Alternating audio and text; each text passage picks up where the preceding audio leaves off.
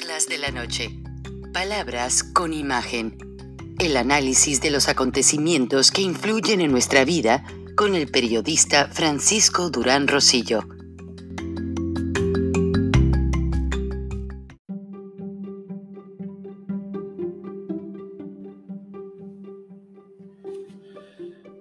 Parece que esperábamos un debate más civilizado entre el presidente Trump y su contendiente Joe Biden. El debate acaba de concluir, pero hubo más críticas que conclusiones. Críticas en el sentido de que el moderador, Chris Wallace, hubo momentos en que tuvo que alzarles el timbre de voz a ambos para que se calmaran, que lo dejaran hablar, porque el presidente Trump no dejaba hablar al moderador ni a Biden. Y en ocasiones también Biden perdió los estribos y le llamó a Trump payaso. Y bueno, se criticaron mutuamente en muchos aspectos. Buenas noches, Magali Reina. Bienvenida a Charlas de la Noche, Palabras con Imagen. ¿Qué concepto te deja este debate político? Buenas noches, Frank. Pues fíjate que estoy un poco asombrada del tono que, logró alcanzar este debate porque pues sabrás que nosotros aquí también tuvimos debates para, para esta última elección presidencial en donde estaban este, varios contendientes, ¿no?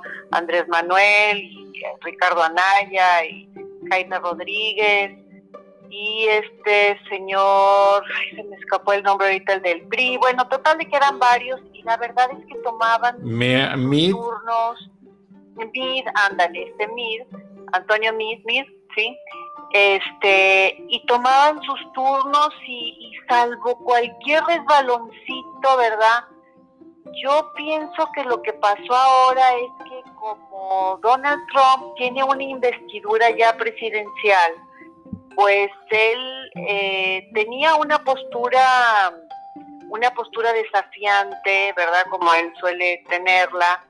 Y este Wallace yo creo que también en cierta forma se podía sentir intimidado a, hablarle al presidente o subirle un poco el tono y decirle que pues ya se había pasado de su tiempo, que le tocaba hablar y que no estuviera interrumpiendo al otro, ¿no? A, Biden, que también, como dices tú, en un momento, pues sí, eh, dentro de toda la compostura que pudo tener este señor Biden, este, pues llegó un momento en que, en que sí le dice payaso porque sí lo saca de, de sus estribos, ¿no? Entonces sí fue lamentable porque lo que yo escuché es que más de 100 millones de personas iban a estar viendo estos contendientes y, y no es como que el presidente de México, ¿verdad? O sea, no es, no es la, el debate para, para la elección a presidente de cualquier otro país, sino de los Estados Unidos de América. Entonces, la verdad es que sí fue lamentable este pues ver este desempeño, ¿verdad? Ahora, Magali, eh, vamos a hacer un poco de referencia a lo que se dijo y dejamos a un lado pues que se rompió el orden, que no se respetaron los tiempos, que no respetaron al moderador. Eh, para que la audiencia tenga una idea, este debate se llevó a cabo en Cleveland, Ohio, en el campus del Centro de Educación eh, de la Salud que es una clínica muy grande que tiene una gran referencia histórica en acontecimientos médicos. Allí se han practicado decenas de cirugías y de hecho la primera cirugía de trasplante de cara en el mundo fue realizada en este lugar. Además, básicamente, el hecho de que el debate haya tenido, como tú bien dijiste, bastante audiencia el día de hoy se debió a la pandemia, que mucha gente no ha regresado a trabajar a los centros de trabajo, es, muchos estamos trabajando desde la casa y pues básicamente este, se trató en una muy buena parte de respetar el hecho de que supuestamente, de acuerdo a Chris Wallace, las preguntas no se les habían dado a los contendientes ni a sus equipos de campaña.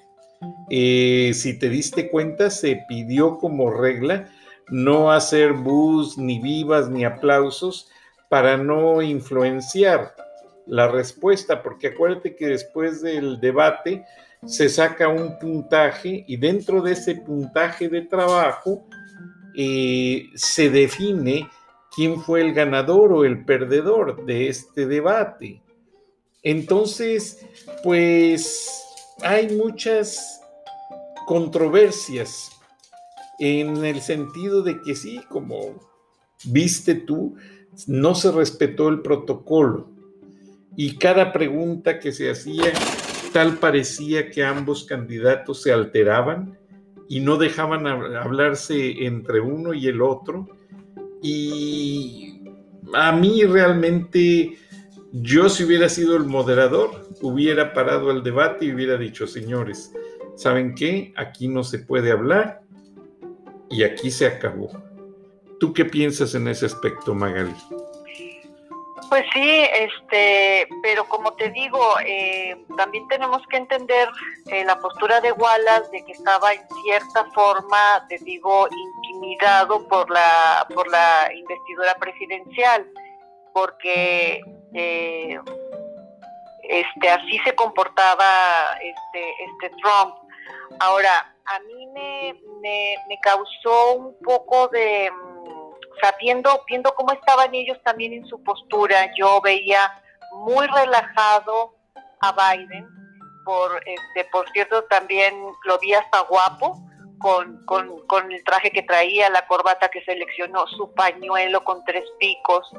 Este, de, de, Trump yo siempre lo veo como que le queda grande el saco y este y bueno pero fuera fuera de, de esa de esa postura que sí notaba yo a, Trump este no sé si nervioso alterado o eh, con, estas ganas de contestar rápido y, echarle en cara a Biden lo que ya tenía estudiado echarle en cara, ¿verdad? Que era lo, de, lo del hijo. Este, y, Biden, eh, ¿verdad? Ecuánime le decía, no tienes pruebas, eso se descartó, ¿verdad? no es cierto, son mentiras, ¿no? Y algo muy importante que me pareció, Frank, fue que Biden en varias ocasiones se dirigió hacia la Cámara hablándole directamente a la ciudadanía, a los, a los, pues, a los, uh, a los electores y les decía, es que, ¿verdad? Es, es tu vida, es tu futuro, es, ¿verdad? Y Donald Trump jamás hizo eso, jamás vio en forma directa eh, este, a, para, para hacer una empatía con, con la ciudadanía, con, con los electores.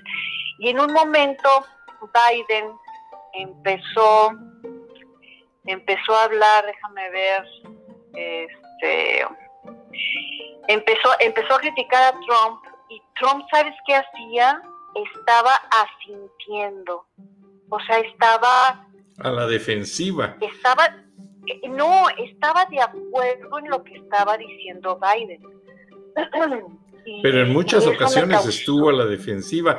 Ahora te voy a decir lo de la mirada hacia la cámara, porque estuve viendo el set de televisión que improvisaron allí, este, y básicamente estuvieron a, a varias cámaras, o sea, hubo una cámara para tomar al moderador, incluyendo de espaldas a los dos participantes, pero a Biden sí le tocó cámara de frente. A Trump no le tocó cámara que la tuviera así frente a frente para él dirigirse. ¿eh? Eso sí, porque hay que ser eh, lo del César al César, hay que, hay que hablarle a la gente. Este, porque Trump sí hubo momentos en los que trató de, yo siento que trató de abrirse a la gente, porque sí se tocó la pregunta de que si había pagado solamente 750 dólares. Chris Wallace lo hizo. Sí, y, eh, como un poco insistente, ¿verdad? exactamente, pero Donald Trump dijo que él tiene manera de comprobar que un año pagó 380 millones y que otro año pagó 37 millones. Mencionó así varias cantidades, pero de millones de dólares. Jamás se reconoció o quiso reconocer que hubiesen sido 750 dólares, Magali. Y bueno, se supone que... La verdad es que Sí, esa pregunta quedó un poco como al aire, no se contestó bien porque este Wallan le decía específicamente del año, creo que es el 2016. Exactamente. No, ¿verdad? No lo, ay, como que más bien Trump se fue por la tangente y no lo, no lo tocó, que no estaba obligado, porque ya se había dicho que no se iba a tocar ese, ese, ese punto, como tú me lo habías este, comentado. Sí, estaba dentro del protocolo que supuestamente no se iba a preguntar sobre este tema porque lo consideran lo consideraban muy tendencioso políticamente hablando en el sentido de que si no había pruebas suficientes, pues cómo podían eh, realmente desarrollar este tema. Incluso el mismo presidente Trump, si te das cuenta, estuvo diciendo, bueno, pagué tantos impuestos que de hecho eh, durante la administración Obama y de usted, vicepresidente Biden, yo adquirí un hotel en Washington a petición del presidente Obama porque me estaban pidiendo que lo adquiriera para que no estuviera abandonado. O sea, realmente allí fue donde se paró todo y ya Biden se cayó y este Chris Wallace ya no siguió insistiendo en el tema. Ahora, lo del COVID, pues ahí fue una estira y afloja porque el mismo Trump, en el momento en el que Biden empezó a reclamarle que la cantidad de muertos y que por qué Trump se quedó callado al principio, que no quería poner en pánico a la gente, el presidente Trump empezó a cuestionar al, vicepresidente eh, Biden, porque cuando fue el SARS, aquella también eh, pandemia que no duró mucho tiempo, Biden también hizo algunos manipuleos y Trump le sacó los números y también Trump le sacó unos números de muertos que hubo entre las líneas de veteranos de guerra porque les cortaron mucho presupuesto a los veteranos y ahí se paró y se dejó de hablar completamente de esos dos temas.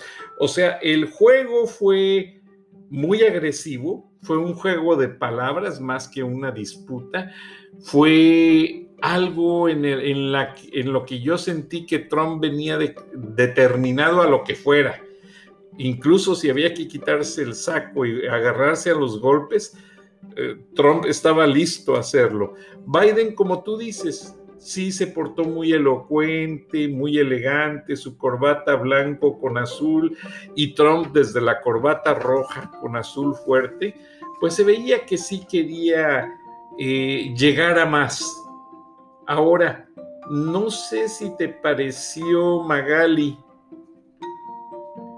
que como que hablaron antes del debate porque el presidente Trump entró al set saludando a Biden. Biden saludó muy a fuerzas, pero como que determinaron las reglas del juego y luego, pues como que no quisieron respetarlas ninguno de los dos. Pues sí, este fue fue fue lamentable, Frank, porque no se no, no se vio a personas honorables que pudieran dialogar y razonar. Este, en lo que te digo que se me hizo extraño, que lo, lo, lo, observé, fue cuando Biden le dice a, Trump que ha dividido al país, este, ha contrapuesto a unos ciudadanos con otros, con, sus, con su forma de, de gobernar hasta ahora. Trump decía que sí, asentía con la cabeza Sí, pero esto fue a raíz del, yo más bien siento que fue a raíz del, ya ves que hubo muchas protestas raciales y tomaron muchos recintos policíacos porque la gente bajo la excusa de no more black Lives, o no recuerdo cómo se llama el movimiento. Black, Lives, Matter. Eh, este, se agarraron de eso para pedir que se le quitaran fondos a los cuerpos policíacos y Trump se opuso y fueron a quemar los recintos de policía, quemaron tiendas y saquearon los negocios. Yo eso lo viví, lo vi físicamente, porque pasó, aquí empezó en Atlanta, de hecho en el periódico Vanguardia de Saltillo me publicaron una nota porque pasé la noticia de última hora y con detalles porque quisieron entrar a, saquear el centro CNN Center, el Centro Mundial de Noticias, justo unos días antes de que se celebraran los 45 años de vida de CNN, o 40 años, perdón, no recuerdo ahorita en este momento, pero fue muy triste porque hubo los saqueos y llega un momento, Magali, en que cuando ves esa situación, tú dices, no, esto ya no es una protesta por la discriminación racial, esto ya es un abuso, eh, pintan los carros, destruyen todo y es puro vago, ahí no ves a líderes intelectuales. Y aquí en Atlanta incluso, como estaba la pandemia en su pleno apogeo, se llevaron estudiantes honorables de universidades, estudiantes afroamericanos con engaños. Después la policía en el toque de queda los detuvo y hubo muchas quejas, o sea, hubo mucho manipuleo de ciertos grupos de picoteros o de gente provocadora o de saqueadores, como los quieramos llamar. Pero pese a que el presidente Trump no se dejaba y movía la cabeza, pero era todo como diciendo, ah, sí, y todo lo que usted, todo lo que ustedes hicieron así, esa, más bien yo lo vi de esa manera, porque se estaba hablando, perdón, de las protestas en sí. Pero el presidente Biden le llamó a Trump payaso y Trump no reaccionó, se, aguantó. Después Biden le dijo que Trump era un, eh, un popi, una marioneta de Vladimir Putin, que era un, un, títere de Vladimir Putin y Trump se puso rojo, rojo y se notó que se la aguantó, no quiso caer en la provocación, Magali.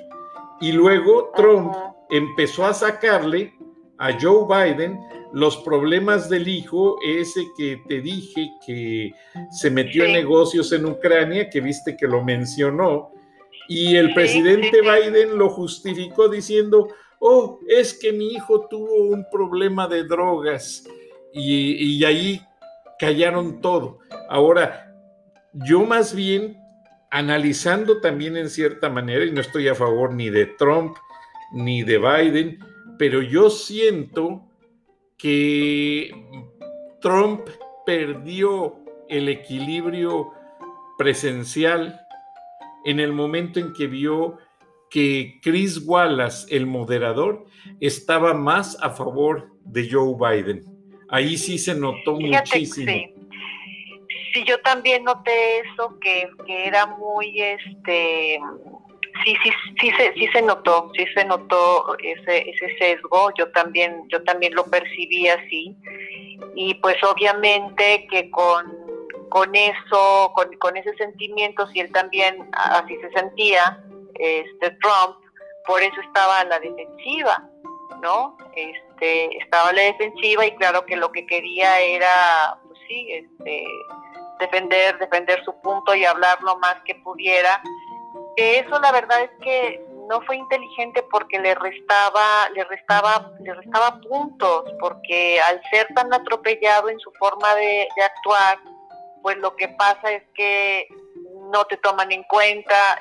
Biden a veces aprovechaba y hacía unas sonrisitas ahí como diciendo, ay, este, ¿verdad? Sí, pero fíjate este, que otra cosa, Magali, perdón que te interrumpa, eh, hicieron un estudio que se reveló como tres horas antes del debate y fue un estudio hecho por una agencia de medios independiente y tuvieron que reconocer que sí se ataca mucho al presidente Trump, incluso con temas que ni siquiera han salido a la luz pública, que no han sido completamente desarrollados o situaciones que no se han concluido, por ejemplo, como eso de que el presidente Trump dijo, bueno, soy el presidente, tengo que traer el orden y la justicia a las ciudades que están siendo saqueadas. Y curiosamente las ciudades saqueadas todas eran gobernadas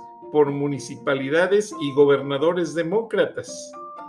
Y ellos mismos toleraron que se cometieran tales saqueos, tales incendios, porque querían hacer notar que había mucha inconformidad racial. Pero cuando vives en una de esas ciudades, te percatas, te percatas de la realidad. Mira, entrevisté yo hace unos meses a un grupo de mexicanos que trabajan muy fuerte construyendo edificios con ladrillo.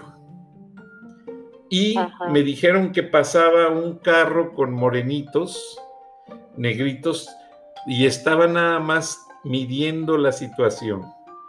El día que les pagaron y que se fueron a descansar los mexicanos, esos morenitos los pararon, los acosaron con pistolas y les quitaron todo su sueldo, Magalí. No tengo nada contra la raza afroamericana, pero son muy escandalosos. Ellos quieren toda la atención, ellos quieren que se les dé todo gratis y el mexicano, al mexicano también lo han aporreado los policías, también los han matado y nadie decimos nada. Y los negritos, uy, se hace una película, se hace un escándalo. Ve cómo el doctor Martin Luther King nunca tuvo que agarrarse de quemar farmacias, de quemar edificios para que le hicieran caso y hasta recibió el Premio Nobel de la Paz y eso fue muy aclamado durante las eh, protestas. Les dijeron a los morenos, oigan, ¿por qué ustedes no hacen lo que el doctor Martin Luther King? Protestar pacíficamente y se les va a hacer más caso. Ah, no, pero llegaban a las tiendas, sacaban las cajas de tenis Magali y después los veías vendiéndolas en la calle. De tenis finos, de multitud de cosas y disculpa que me desvíe, pero es que este ha sido un tema muy explotado para atacar a Trump y la gente que trabajamos dos trabajos, que pagamos impuestos y que vemos toda la mm, manera en que los afroamericanos, no todos, una gran mayoría, manipulan la situación de su raza para sacar provecho político y económico, y eso es muy triste. Mira, me tocó ver el caso de unos mexicanos que trabajan en una fábrica en esa fábrica, para cumplir con las leyes de igualdad en el empleo, trabajan varios afroamericanos. Y los afroamericanos nunca se quedan a hacer tiempo extra. Y en una ocasión uno de los mexicanos les preguntó, oye, ¿por qué nunca te quieres quedar a ayudar a hacer tiempo extra si vas a ganar más dinero? ¿Y sabes qué les contestó el afroamericano? Dice, no, porque si nosotros nos quedamos a hacer tiempo extra, el gobierno nos quita 600 dólares que nos da en estampas de comida. Nos quita la ayuda de 800 dólares que nos da para el pago de renta de una casa. Y nos quitan el seguro médico que nos dan completamente gratuito. O sea, cuando uno pone todos esos números juntos, estos tipos reciben casi 3 mil dólares de ayuda del gobierno sin mover un dedo.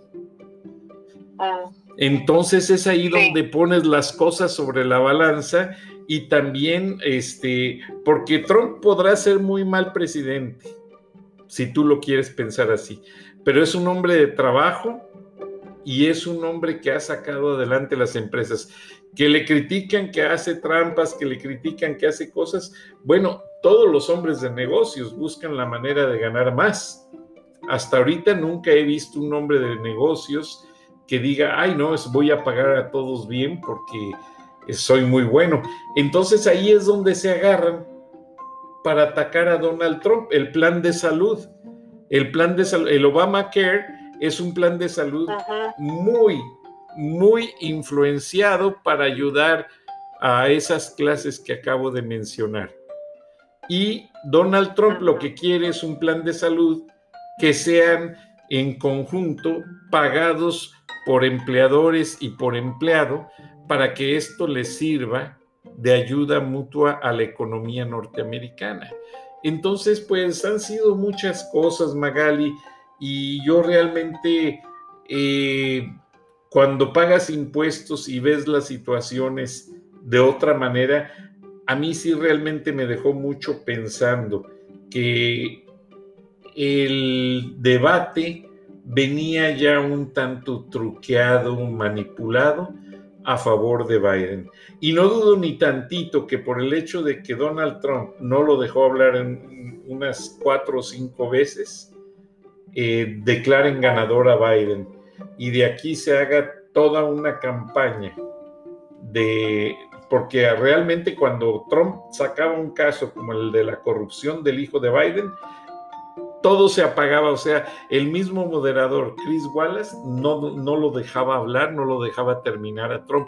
Y eso fue lo que lo frustró, porque Trump se lo dijo a Biden, es que tú tienes good media, o sea, tú tienes periodistas que te hablan bien de ti y yo tengo bad media, o sea, periodistas que solo se dedican a hablar mal de mí. Y eso se lo dijo bien claro, como a las en, la, en los primeros 20 minutos del debate, que fueron 90 minutos. Pero, ¿con qué te quedas tú, Magali, como una profesionista, periodista, que ha sabido analizar como mujer lo bueno y lo malo de los gobiernos? Fíjate que eh, sí quise ver bien, con, con buenos ojos el, el, este debate, porque como sabes, como le va a Estados Unidos, pues estamos muy pegados los, los mexicanos, ¿no? Estamos muy pegados. Y em, habíamos, eh, hemos sentido los mexicanos, ¿verdad?, que, que este presidente que nosotros tenemos, López Obrador, hizo mancuerna, como ya lo habíamos, ya te lo había comentado yo anteriormente con, con Trump, y estábamos nosotros los, los mexicanos en cierta forma indignados con, con la forma de proceder al principio de, de, Trump, ¿no? Con todas las cosas que dijo este, acerca de los mexicanos, de que los, los mexicanos que iban para allá eran los violadores y los y los que llevan droga y, cosas así que nosotros no sabíamos que íbamos a pagar por el muro, pero lo íbamos a pagar y, ese tipo de, declaraciones. Y, y, este mm, Andrés Manuel pues fue y, y le dijo que casi creo que pues que todo estaba muy bien y que y que este era muy buen muy buen vecino y, y cosas así ahora que, que fue a visitarlo, ¿no? Entonces, fíjate que eh, la, percepción era como que qué le debe qué le debe qué le debe este López Obrador a Trump o, en qué en qué se pusieron de acuerdo y sí estaba y sí se pensó verdad que, era para ayudar un poco a, a, la campaña a la campaña de Trump. Este entonces la verdad eh, Frank yo sí percibí un, un Biden más empático con la sociedad, también con el medio ambiente, que es algo que pues el resto del mundo vemos que como Estados Unidos no es proambiente. O Desde Donald Trump, Magali, porque se salieron de los acuerdos eh, ambientalistas de Francia Estados Unidos y Somalia, que es un país muy pobre, son los únicos que no están participando por ayudar a controlar el medio ambiente. Pero todo fue por Donald Trump, que no cree en el calentamiento global y muchas cosas, Magali. Se nos está acabando el tiempo. Si tú le tuvieras que decir a tus hijos qué te pareció el debate, ¿qué les dirías en tres palabras? Yo les diría ojalá que gane Biden, porque, porque sí pienso que también va a cambiar un poco lo que tenemos acá en México, Frank. Sí, muy respetable porque realmente sí es notorio que Trump está tolerándole muchas cosas a Andrés Manuel López Obrador. Pues vamos a ver cómo se dan los puntajes, Magali. Mañana lo hablaremos y lo comentaremos en detalle ya de los analistas. Te agradezco y nos despedimos de la audiencia. Buenas noches, Magali. Buenas noches a, ti y buenas noches para todo el auditorio. Y nos escuchamos mañana. Hasta entonces. Gracias. mañana.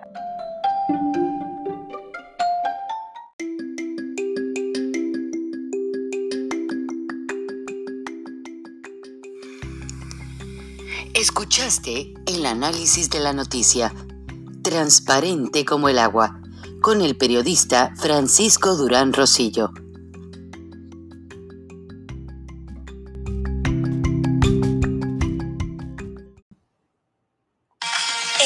En Macy's, prepárate para el otoño con un 20% menos extra con tu cupón o tarjeta Macy's. Eso además de las ya increíbles ofertas, como un 35 a 55% en joyas finas durante nuestra venta de joyas, 30 a 40% menos en los últimos jeans, como una nueva chaqueta y el par de pantalones perfectos, y 60 dólares menos en cafeteras Nespresso para elevar verdaderamente tu rutina matinal. De hoy al domingo en Macy's y obtén recolección en la acera sin contacto en tiendas selectas. Encuentra una tienda cerca tuyo en macy's.com para stores.